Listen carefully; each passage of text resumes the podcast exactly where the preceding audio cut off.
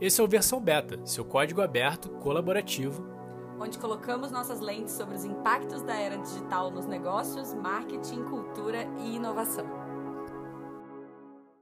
Nesta edição do Versão Beta, estamos aqui com o Alexandre Messina, Head de Inovação Aberta no Universo Americanas, que tem como objetivo encontrar, selecionar e acelerar as principais startups do Brasil e do mundo ao Universo Americanas, que é composto também pela Americanas SA e pela AMI. Seja bem-vindo à versão beta, Alexandre. É um grande prazer ter você com a gente aqui e o microfone é seu. Obrigado, Natan, é, pela, pela introdução. É, olá a todos. Obrigado aí pela oportunidade de poder contar um pouquinho o que a gente tem feito por aí. É, para a gente começar um pouquinho esse papo, a gente sempre gosta de fazer uma introdução do, do convidado para contar um pouquinho sobre a tua história, né? É, como é que, enfim, você iniciou sua carreira, alguns marcos importantes até você chegar até o universo Americanas, quais foram os desafios e visões que você construiu ao longo desse caminho e o que, que você está tocando hoje, compartilhar um pouquinho a visão que vocês têm é, dentro do time, dentro da companhia e o que, que vocês vão propor no futuro próximo. Show. É, bom, então, me apresentando rapidinho, né? Eu, eu sou de São Paulo, eu, eu, eu mudei um, para o Rio de Janeiro no, em 2019, 2009 para fazer faculdade lá, estudei engenharia de produção na, na PUC-Rio, e lá eu tive meu primeiro contato com o mercado de trabalho na empresa júnior da faculdade, quando eu, de fato, comecei a entender o que, que era o, o ambiente de empreendedorismo. Né? A gente fazia planos de negócio para um monte de cliente. E aí, é, saí de lá, um, fui trainee na Ernest Young, por, depois de trainee fui consultor, e aí, mais ou menos, um, depois de dois anos, dois anos e meio trabalhando lá, é, começou a bater aquela vontade de, de, empreender, né, e que ficou tão forte a ponto de, de não dar mais para aguentar. E aí, um, eu chamei um, um amigo meu de, de, faculdade, né, porque ele trabalhava na, na XP, e eu, e eu falei para ele de uma ideia que eu tinha de abrir uma empresa de logística sustentável, né, para a gente fazer de bicicleta aquilo que as outras pessoas estavam fazendo de moto, um, porque se você for pegar na Europa, nos Estados Unidos, a grande maioria das entregas um, são feitas de bicicleta, mas no Brasil não, é uma, não era uma verdade. Né? Então, a gente se posicionaria um, como né, uma empresa de, de logística sustentável. E aí, eu, eu pedi demissão, ele também, a gente abriu é, a Pedala lá em 2015, né?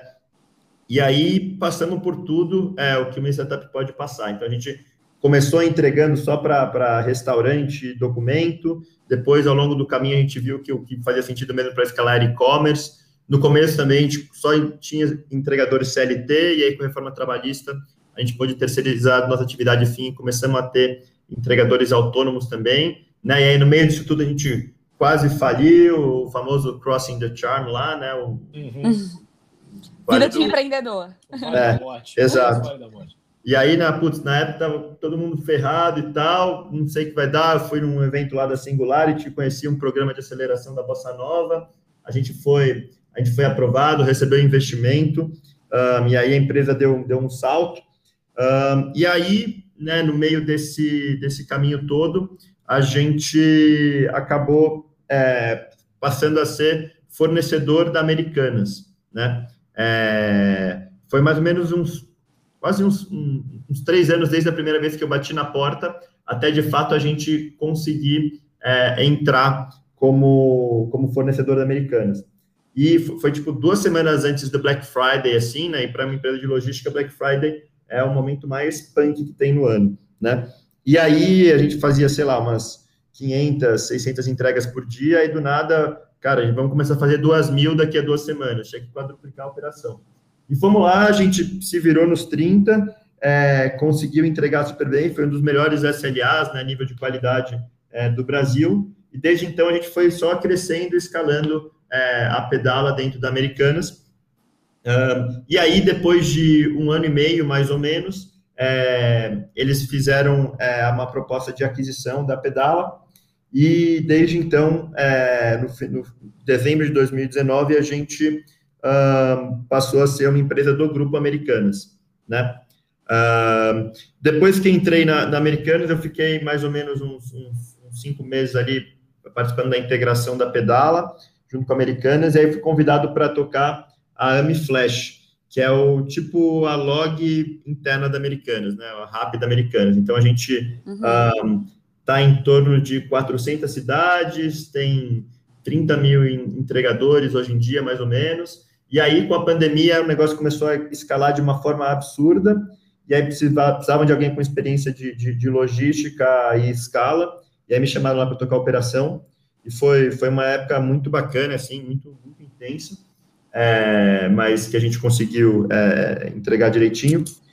E aí, é, depois de um ano tocando lá no Flash, eu, eu resolvi intraempreender aqui dentro da Americanas. Né? Eu não sei se, é, eu não sei se eu estou é, já extrapolando um pouco. É, da não, tô, estamos adorando ouvir sua trajetória toda, fica à ah, vontade, beleza. muito bacana. É, e aí, né, depois desse um ano tocando a Mi Flash, então, é, numa, numa reunião né, de conselho pública, né, o, o, o CEO da, da, da, Americanas, ele falou que é, precisa, a gente né, precisava estar cada vez mais em contato com o ecossistema de startup e tal, e aí eu fui dar uma olhada para ver as principais iniciativas e vi que ainda estava faltando a gente criar uma iniciativa de inovação aberta aqui dentro, né? É... E aí eu peguei um final de semana lá, montei um plano de negócio para mostrar como eu imaginaria que seria a área, Aí fui apresentando aqui dentro para o time de, de M&A, né, diretor de inovação, aí cheguei a apresentar para o CEO, o CEO, muito legal, vamos, vamos montar isso. Né? E aí, a partir de, de abril desse ano, é, eu, eu, mudei de área e, e comecei aqui a estruturar é, a área de inovação aberta do, do universo americanos, né, que, como você, né, vocês falaram, um, tem o, o, objetivo de encontrar, conectar e acelerar as principais startups do mercado ao universo americanos, né? Então, é, esse é o desafio do momento. Alexandre, eu não pude deixar de, de, perceber aqui um movimento interessante que você fez. É, primeiro, você fez um, um shift de colaborador para empreendedor, né? É, depois de empreendedor, novamente, é, fazendo um, um, processo de aquisição, né? A, a Americanos fez um processo de aquisição, né? Me corri se eu, se eu falar alguma besteira aqui, tá? Da sua uhum. empresa. E depois você intraempreendeu nessa empresa. Então, assim, é, é um, um, diria um ciclo, se não completo, quase completo aí de várias é, funções dentro do, do, do, dos negócios, né? Então, é, tem muita gente, é, principalmente por um, por um período recente que a gente passou, é, é, é, o período de pandemia, eu costumo falar que existem diversas motivações que levam você a empreender, desde a oportunidade até a necessidade, né? Então, que, que são motivações genuínas. Então, ou você enxerga uma oportunidade, ou você já tem um projeto é, que você validou ali de longo prazo, ou você tem uma necessidade, ou você une várias pontas é, no mesmo ambiente, o que é mais difícil de acontecer, mas você é, transforma isso num projeto. Então, eu vou te fazer o seguinte, cara. É, o que, que você tem de dica prática para quem quer fazer um shift como o que você fez, seja de é, colaborador para empreendedor ou vice-versa, então, é, ou para intraempreendedor também, é, porque eu acredito muito nesse movimento, né? Afinal, você é de dentro da empresa é, através de uma iniciativa realmente transformadora, você usa a potência que a empresa tem, principalmente em relação a capital, pessoas, tecnologia, para potencializar, o teu projeto. É, mas qual seria o day one para quem quer fazer esse fluxo, né, seguir esse, esse shift? Com quem a pessoa deve conversar, de quem deve se aproximar, como é que ela se capacita para entrar empreender? O que, que você daria de dica prática para quem está procurando fazer esse movimento? Boa, boa pergunta. É... Assim, acho que a principal coisa, pelo menos do meu ponto de vista, é, é, é que a gente tem uma visão que é um pouco uh, falha, né? De que o ato empreendedor, seja ele intraempreendedorismo ou empreendedorismo por si só, é algo que não é planejado. É um cara que teve coragem, né? Uma pessoa que teve coragem de largar tudo e, putz, beleza, vamos lá, e é isso, vamos ver o que acontece, né? É, isso é um dos fatores, sim, mas ele deve ser muito bem planejado antes, né? É, não, acho que não a ponto de ser um planejamento perfeito, aquele business plan de puta, 50 páginas, etc. e tal, para você fazer, poder de fato né, colocar em prática, mas algo de falar com as pessoas né, é, do, do, setor que você quer entrar, é, você vê se de fato é uma dor, e, e isso é uma coisa super importante. É, você vê se de fato é uma dor, porque até tem, tem, tem estudos que fizeram até recentemente de um livro chamado Super Founders, que ele, ele pega a estatística de quais são as startups que um, quais as características das startups que viraram unicórnio e tal, e, e 70% delas resolvem dor, 30% só são vitamin pills, assim, digamos, né? É, então, assim, acho que se fosse para passar uma dica é, é não, não, vá só de, de, de, cara e coragem, dá uma estudada antes, né? Fala com o potencial cliente, né? Seja o cliente interno da empresa que você quer é, é fazer uma nova área, seja é, é, cliente externo de, um, de uma hipótese que você quer, quer validar do negócio que você quer criar. E aí depois que você tiver um pequeno grau de certeza, aí você né, dá, faz o ato de coragem de, de largar o que estava acontecendo para poder é, ir para esse novo empreendimento. Né? Foi pelo menos o que aconteceu comigo na época da pedala. Eu falei com o ciclista, falei com o potencial cliente, né? Eu, eu pegava lá é, horário de almoço, ia, ia, vestir a camisa lá de ciclista, ia falar com o potencial cliente, entrevistar biker e tal, nos horários que dava. É, aqui também, né, para empreender na outra área, fui falar com pessoas de outras áreas, fui ver como é que estava o, o, sistema de corporate venture em geral. Então, é, aquele negócio de você pular do avião e fazer o paraquedas no meio do caminho, você pelo menos já tem que ter lido as instruções do paraquedas antes, sabe? Sim, Sem dúvidas. Sem é, dúvidas. Só a força de vontade sozinha, ela, ela, é importante, né? A resiliência é importante, mas ela sozinha não te leva absolutamente a lugar nenhum, né? Você precisa de repertório, você precisa de plano, né? E principalmente, é, você trouxe um dado super interessante e olhando ele sobre uma lógica invertida, a maioria das startups, é, eu não me lembro o dado exatamente, então vou dar um dado aqui aproximado, é mais de 70% seguramente, é, das empresas que morrem nos primeiros anos, né, nos primeiros cinco anos, elas não têm uma demanda. Né? Então a gente acha uhum. que muitas startups é, vão à falência por problema de gestão, por problemas de recurso, mas é, a, o principal motivo é que eles não resolvem um problema de negócio. Então, se você não resolve um problema de negócio, você não tem uma demanda, é, você não vai conseguir perdurar. Não, sem dúvidas, né? Eu acho que o, o primeiro ponto, né, até quando você pensa no MVP, é você testar, mas você testar algo que, de certa forma, você tenha uma demanda, né? Que você resolva algum problema. Eu acho que isso é super importante para não sair se arriscando também sem pensar no amanhã. E, gente, até entrando um pouquinho no nosso assunto, né, de inovação aberta, que é o grande tema aqui hoje do versão beta, teve um dado que eu li recentemente, assim, foi de uma pesquisa que saiu muito recentemente da CNI, que é a Confederação Nacional da Indústria, que 83% das empresas acreditam que precisa de inovação, né? Porque todo mundo é, quer inovar, né? Quando a gente fala inovar, de fato, eu acho que muitas pessoas entendem isso muito na teoria e pouco na prática. Então, 83% das empresas acreditam que precisa de inovação, mas quando a gente olha apenas duas dessas empresas em cada dez já apresentam estratégias de associação com o ecossistema de startups, né? E aí a gente está entrando nesse olhar de inovação aberta. Então a gente sabe que dentro da nova economia inovação é alguma coisa que não pode, não deve ficar restrita só para startups, né? É essencial que startups e grandes corporações andem juntas para de fato escalar o um negócio, gerar um novo modelo de negócio e também fazer o famoso test and learn e continuar aprendendo juntando duas cabeças inteligentes e duas empresas que estão com o mesmo objetivo. E aí, Alexandre, inovação aberta é um termo que já vem sendo muito falado, né? Dentro é, desse espectro, né? É, mas a gente percebe que as pessoas não sabem muito o que, que é, né? E aí eu queria saber, na sua visão, Alexandre, por que, que você acha que as empresas elas estão aderindo à inovação aberta? O que, que tem de benefício dentro disso? E aproveita também, para já que a gente está começando esse assunto, explicar para as pessoas o que, que é inovação aberta, assim, em um tweet, para todo mundo que está ouvindo a gente entender um pouquinho mais desse conceito. Show! É...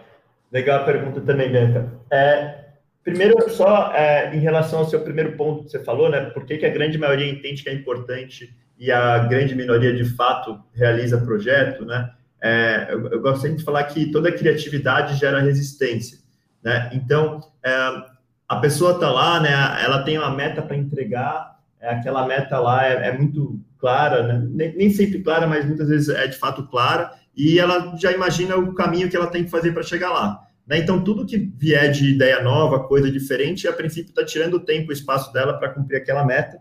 E aí, consequentemente, as pessoas não ficam tão abertas para, de fato, é, é, implementar esses projetos com, com outras empresas, né? outros parceiros inovadores. Né? E, e aí, acho que esse é um, um dos grandes desafios da inovação aberta é como é que você convence essas pessoas, né, essas áreas de negócio, é, a de fato aceitar um corpo estranho assim que está vindo de fora do seu ecossistema para poder te ajudar é, a, chegar nessa meta, né? É, Sim, e, os famosos e, anticorpos, né, da, da, das companhias, né? Como é que você age? É, exato. É, a companhia é um ecossistema e aí, quando vem um corpo estranho, o anticorpo do ecossistema vai, vai querer tirar aquilo que está vindo, né? É, só que muitas vezes o que vem né, de fora vai te deixar mais forte. Estamos vivendo exatamente aí um, um Sim. clima de pandemia que, enfim, vacina aí está tá ajudando aí o, país como um todo, uma coisa que está vindo de fora. É, então, um, acho que é um pouco disso que faz com que as, as empresas é, acabam tendo resistência para isso. Né? E aí eu enxergo inovação aberta, né, no fundo, como você inovar a partir de players que estão externos ao seu ecossistema, né? E não simplesmente você juntar um monte de gente da sua empresa numa sala fechada e, cara, vamos ter aqui uma ideia brilhante para poder ter alguma sacada diferente e tal. Isso é muito mais difícil para você gerar inovação, né? É, que tem uma, uma, outra frase que eu acho legal também, é, tem aquelas quatro coisas, né? Aquilo que você sabe que você sabe, que você sabe que você não sabe, que você não sabe que você sabe e que você não sabe que você não sabe. E esse último é o, é o, é o, é o cisne negro lá do, do Taleb, né? E, e, a inovação aberta, ela permite muito isso. Um, que você encontre coisas que você não sabia que você não sabia. Então, é, é enfim, um, um, exemplo aí de, de um... Estava falando com, com, um cara de inovação de, de, uma outra empresa outro dia, ele, eles fabricam, fabricam é, é, latas e tal, e ele falou que eles fizeram um programa para melhorar o revestimento da latinha e tal que eles tinham, e, e a empresa que ganhou era uma empresa que fazia órgãos 3D, assim, que nunca, você nunca imaginaria você ir atrás de uma empresa que faz órgãos 3D para ajudar no revestimento da sua latinha. E, de fato, eles vieram com uma solução que faz super sentido e foi a empresa ganhadora, sabe? Então, isso é um uhum. exemplo muito claro, assim, de como a inovação aberta consegue é, fazer com que as empresas atinjam os objetivos dela através de caminhos que antes elas não pensavam que poderiam ser trilhados, sabe? Acho que esse é o grande, a grande beleza da inovação aberta. Não, perfeito, assim, ótima sua resposta. É, e esses benefícios, né, eles, de fato, eles vão desde promoção, quando você está falando de que a corporação ela ganha visibilidade, né, ou até uma reputação por conta dessa parceria, até mesmo vendas, né, que é o que todo mundo quer. Então, pode aumentar o número de prospects, de leads ou de contratos fechados. Quando a gente fala de educação, acho que é um tema muito importante também, que é um benefício bem relevante, que uma parceria dessa, né, dentro desse ecossistema de inovação aberta, gera conhecimento e aprendizado para a corporação. Então, isso também é, é super importante. E no fim da história, a abertura de novos mercados, né? Que foi algo que eu já comentei aqui. Então, sem dúvidas, é, esse olhar de, de inovação aberta é, é um ganha-ganha total para ambas as partes. Sim, total, concordo com cada palavra dita aí. Perfeito. E isso é muito incrível quando a gente pensa em termos de mercado, né? Então, é, quando a gente pensa que esse esse tema, esse conceito, ele não está só vivendo na teoria, mesmo que sejam duas em cada dez empresas, mas ele está acontecendo na prática, né? E várias grandes corporações brasileiras estão aderindo a isso. A gente também deixa a competição mais acirrada e acaba movimentando mais empresas em torno da inovação, né? E de forma geral, quando a gente para para pensar nisso, essa adesão de mais empresas em busca de startups faz com que o mercado também fique mais competitivo e crie muito mais oportunidades, né? Então, naturalmente, surgem mais startups, mais programas de Open Innovation e mais inovação. Então, isso também é, é muito interessante de forma geral e engloba todo esse conceito. E a gente é. sabe que, como a gente falou, são vários os benefícios, né, que vão desde a abertura de novos mercados, como eu falei, aumento das vendas e tudo isso. Mas, Alexandra, a pergunta, assim, é até fogo no parquinho que a gente quer fazer, é porque na teoria é tudo muito lindo, né? Mas na prática, hoje, né, na cadeira que você tá, qual o desafio que você tem na mão, é, além do fit estratégico e cultural, para escolher o parceiro certo? Porque na teoria é lindo quando você para para pensar, caramba, eu vou fazer uma associação, uma parceria com diversas empresas, mas na prática, qual critério que você usa, né? Qual framework que você poderia dividir aqui com a gente para estabelecer essas parcerias? Legal. É, então, acho que o principal desafio é, é, é, é, de fato isso que você falou mesmo, né? É, é como é que você convence as áreas, né, as, as pessoas um, a de fato estarem abertas a, a novas soluções, é, é, fazendo algo diferente daquilo que elas estão acostumadas a fazer no dia a dia, né? E aí o, a, a, consequência disso é, beleza, o que, que você adota de prática para poder né, mitigar é, esse, esse, esse desafio?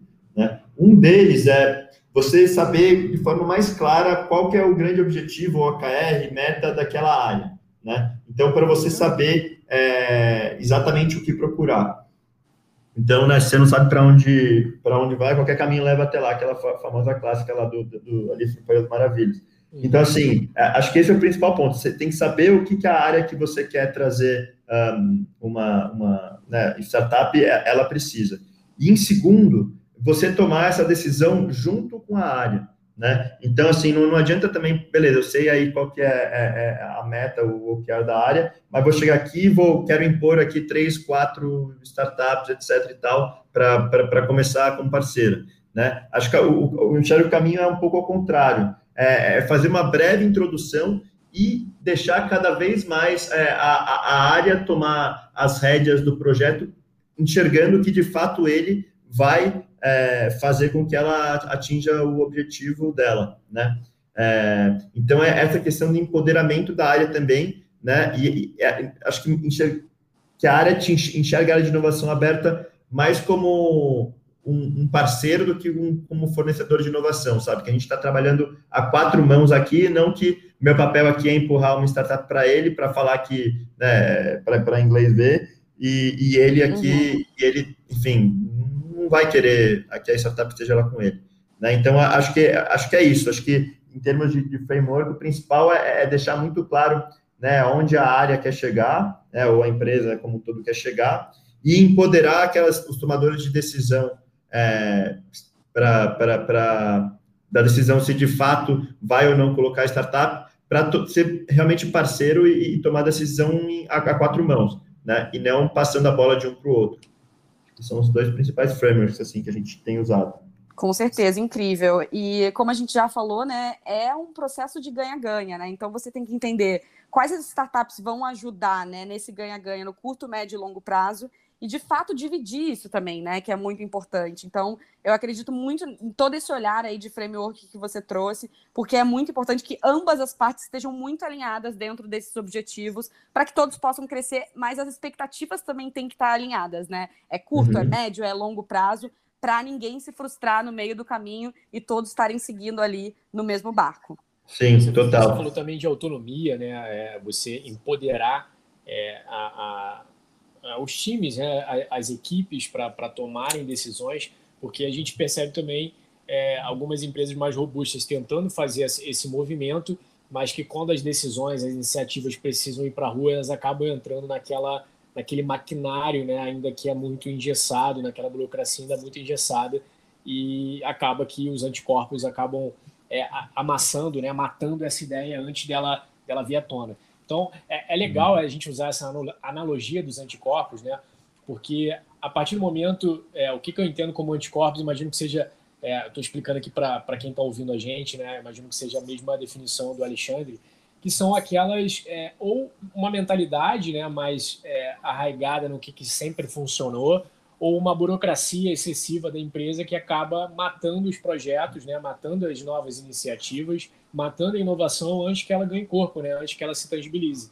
Então, isso é, isso é muito comum, né, principalmente nas empresas que são mais robustas e, e, e teoricamente, por terem essa mentalidade, algumas delas demoram mais a se movimentar, mas é, em compensação as iniciativas elas precisam ter um comportamento justamente o contrário do anticorpo, né? Que é você agredir o seu próprio negócio, né? Você se propor o que mataria o seu negócio daqui a algum tempo. Então, é super importante, é, fazendo um, um, uma amarração aqui com o que o Alexandre falou, é, você ter entre todas as partes interessadas os objetivos estratégicos muito claros para você não depender de um momento eureka, né? Então, é onde você cria inteligência é, coletiva é justamente no ambiente onde você empodera, um ambiente onde você é guiado por um framework, pelo menos por um, por um método é, aberto, né, um método de inovação aberta, e onde você está olhando para os mesmos problemas. Senão, é, os esforços eles são muito diluídos em diferentes problemas e a gente não chega a nenhuma solução concreta. Então, na minha visão, é super importante você ter os profissionais especialistas dentro da empresa é, para que você consiga ajudar nessa interlocução, no sentido de saber também o que já funcionou e não funcionou tão bem, para que você tenha justamente essa inovação incremental, né, constante, para escalar essa cultura de inovação interna dentro da companhia. Então, Alexandre, a gente deu mais cedo no nosso papo uma dica para as pessoas que querem fazer um shift para um inovador em company, né, um intraempreendedor, ou para um empreendedor fora de uma estrutura é, de uma companhia, né, empreender com, com é, recursos próprios. Mas eu vou te fazer o seguinte: é, a gente falou de CPF, agora eu vou pedir uma dica para CNPJs, né? Empresas que querem é, começar a, a, incentivar essa cultura de inovação aberta, seja montando equipe, seja é, desenvolvendo algumas práticas. O que, que, você acha que é importante se você tem algum playbook é, ou alguma prática, algum ferramental que você indique para alguma empresa que, que queira começar a aplicar uma rotina e uma cultura de inovação aberta? Legal. É, bom, falando para a CNPJ, vou te falar um pouco da, da, experiência que, né, que eu tive aqui em, em a área e da, da forma que a gente está estruturando aqui, né? Acho que o, o primeiro ponto, né, é, eu, mar, eu marquei 20, 20 calls com, com né, heads de inovação aberta de outras grandes empresas, né? E aí acho que é, vale muito você tentar encontrar empresas que sejam pares da sua em termos de tamanho, não necessariamente de setor, mas pelo menos em termos de tamanho, né? Se for, se for uma empresa de médio porte, acho que faz sentido você pegar uma, um benchmark uma empresa de médio porte e grande porte, de grande porte também, porque é um semelhante aí, né? Um, e aí, a partir dessas conversas, eu fui entendendo, putz, qual a plataforma que a galera mais usa, qual o tipo de, de, de metodologia que mais usam, os frameworks, é, contatos, recomendação de pessoas, como é que estrutura time, né, como é que faz para convencer né, é, as áreas a de fato é, adotarem a inovação aberta. Então, eu acho que é, o primeiro passo é pegaria os heads de, de, de inovação aberta é, de empresas semelhantes a, a, a, a, do CNPJ aqui que, que você está trabalhando, né, e, e procurar outras pessoas semelhantes para trocar experiência. Né? E aí eu, eu, eu peguei lá, é, acho que um, umas 10 perguntas padrões, assim, seja em termos de, de, de metodologia, né, de, de, software que usava, né, de estrutura de time e tal. E aí eu fui vendo como é que era a característica de cada uma dessas empresas que eu fui falar. E aí eu fui chegando mais ou menos num, num, né, num, num modelo comum, assim, que fazia mais sentido. Né? E se, se, é, se é o comum, entre as áreas de inovação, provavelmente deve, deve ser o que tem mais funcionado, né? Então, acho que, acho que é isso. Acho que se fosse dar uma dica, seria é, procurar empresas semelhantes do mercado, ver como elas funcionam, inclusive porque a própria área de inovação aberta por si só já é, já é aberta, né? Então, as pessoas que estão nessas áreas estão sempre dispostas a, a conversar, a trocar experiências que sabem que é, é muito mais um ganha-ganha, né? Muito mais é, é, um, um, um, colaborando com o outro do que um concorrendo com o outro. Então, é, acho que vale super a pena, assim, chamar para um papo. Ainda mais Não. em tempo de, de pandemia, que é super fácil você marcar um call, né? Então. Exatamente. Vale não, com certeza, Alexandre, assim, é, esse mercado, e até é, quando a gente olha de forma geral, até outros mercados e outros segmentos,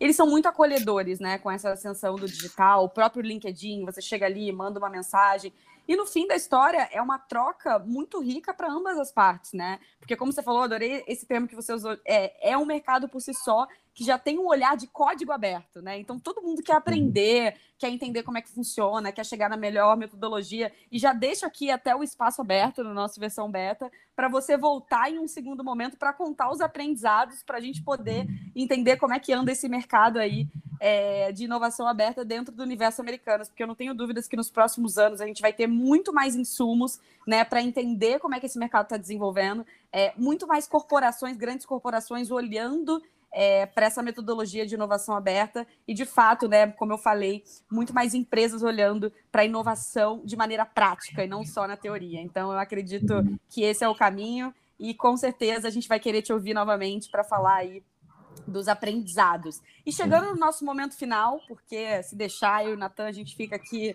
falando para caramba, o nosso momento da dica cultural, Alexandre. Esse é o momento que o Mike é totalmente seu. E seria super bacana se você desse uma dica para quem está ouvindo a gente de como se aprofundar nesse assunto. Você acabou já dando uma dica aí, que eu acho que é trocar com pessoas. Mas você tem alguma outra dica? Pode ser um livro, pode ser um filme, pode ser um curso, para de fato as pessoas se aprofundarem um pouquinho mais nesse assunto de inovação aberta? Legal. É... Acho que em termos de livros, um, tem um que eu gosto muito, que é o Organizações Exponenciais. É, já, já, já tem um tempinho que foi lançado no mercado, aí deve fazer uns, uns 10 anos mais ou menos, mas acho que ele, ele diz muito o, o como é, a metodologia, né, o framework de se estabelecer uma empresa open source, ela ajuda muito é, a você pivotar mais rápido e estar né, tá sempre é, à frente do mercado. Então, é, até, pro, até um modelo aqui que a gente fez para estruturar nossa área, a gente já pensou aqui a empresa, como é que a gente faz para a própria área de inovação aberta já, já nascer com né, um framework de, de organização exponencial. Então, esse é um livro que eu gosto bastante. É, de um lado, acho que como você, a importância de você ser aberto, né? É, e aí fala muito de, de, asset light, de open source, né? E tudo para você conseguir escalar rápido. Um, aí tem um, tem um, um outro também que, que, que, diz muito que é um, é um clássico lá do, do Vale que é o Lean Startup, né? Que, que ele fala ainda da importância de, de você pivotar, né? É, é, então ele traz exemplos muito práticos assim, é um livro que eu gostei bastante. E aí acho que uma metodologia que é, que é importante também ler são os três horizontes da inovação da McKinsey, né? Que é o horizonte 1, que é o, é o core da empresa, né? Aquilo que ela é responsável por, sei lá, 70% do, do faturamento dela, que é aquilo que ela, que ela nasceu para, né? Que no caso da, da Americanas aqui é, é, é, a própria loja Americanas, né? Que a gente começou há mais de 100 anos atrás, é, da loja física. Aí tem o Horizonte 2, que são novas linhas de, de receita a partir do seu core, né? E no caso da Americanas é a própria plataforma digital, né? Americanas.com que a gente que a gente vende. E tem o terceiro horizonte que é o transformacional e o disruptivo, né? Um, que de fato é, é aquilo do, do, do que é o principal objetivo da, da inovação aberta. Você está por dentro de quais são os horizontes 3 é, que estão vindo aí no mercado, porque o 3 vira 2 e o 2 vira 1 à medida que né, a, a sociedade vai avançando em termos de tecnologia é, e, de, e de modelos de negócio e, e modelos de empresa como um todo. É, então, acho que esse framework estratégico da McKinsey dos três horizontes é uma coisa bem legal também. Perfeito, Alexandre. Vou deixar mais um é, também. É, não só o livro, lógico, o livro acaba sendo um bônus, mas qualquer é, material desse autor, que infelizmente nos deixou no ano passado, que é o é o Clayton Christensen, uhum. é ator da, da Harvard Business School, né? Uhum. Então ele tem um, uma obra muito muito famosa e talvez seja é, um starter spec aqui para quem está querendo entrar na, na, universo de inovação aberta, que é o dilema da inovação. Então uhum. não só o livro, mas também é, qualquer paper ou qualquer TED, qualquer vídeo do Clayton Christensen ajuda muito a começar a trabalhar essa musculatura da inovação na cabeça de quem, de quem vai consumir esse conteúdo. Espero que vocês tenham curtido esse episódio do Versão Beta e aproveita para mandar um feedback pra gente lá no Instagram. É só seguir biancapmbrito ou natan.valadares e mandar um direct pra gente. Valeu, galera!